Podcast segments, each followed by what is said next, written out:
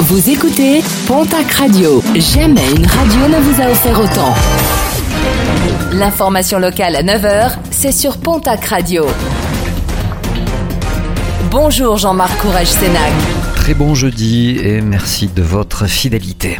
Un homme de 27 ans comparé ce jeudi devant les assises des Pyrénées-Atlantiques à Pau. Le 21 août 2021 à Cibourg, une femme de 42 ans avait été touchée de 14 coups de couteau. Bilan d'une nuit alcoolisée et enfumée au cannabis au cours de laquelle le ton serait vite monté.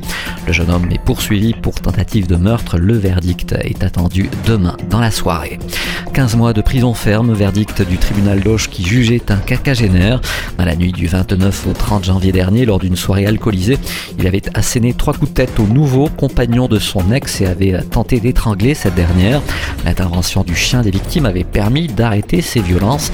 Un individu qui, à la barre du tribunal, a nié les faits. Un homme déjà condamné par le passé pour des violences conjugales. Un EHPAD béarnais visé par une plainte déposée par une famille suite au décès d'un proche âgé de 66 ans en décembre dernier.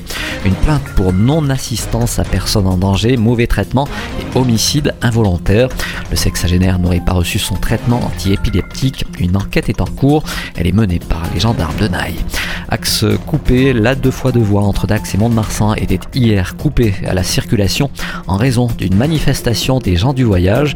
L'occasion pour eux de protester contre l'expulsion d'un groupe plus tôt dans la journée sur une aire publique de Saint-Paul-et-Dax occupée illégalement.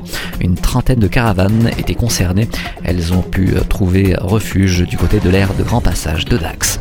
Et puis la grogne des infirmiers libéraux dans la région. Ils contestent leur rémunération jugée trop faible ainsi que le manque de reconnaissance de leur pénibilité. Plusieurs manifestations départementales ainsi qu'un rassemblement régional à Toulouse avec une opération escargot menée hier sur différents axes.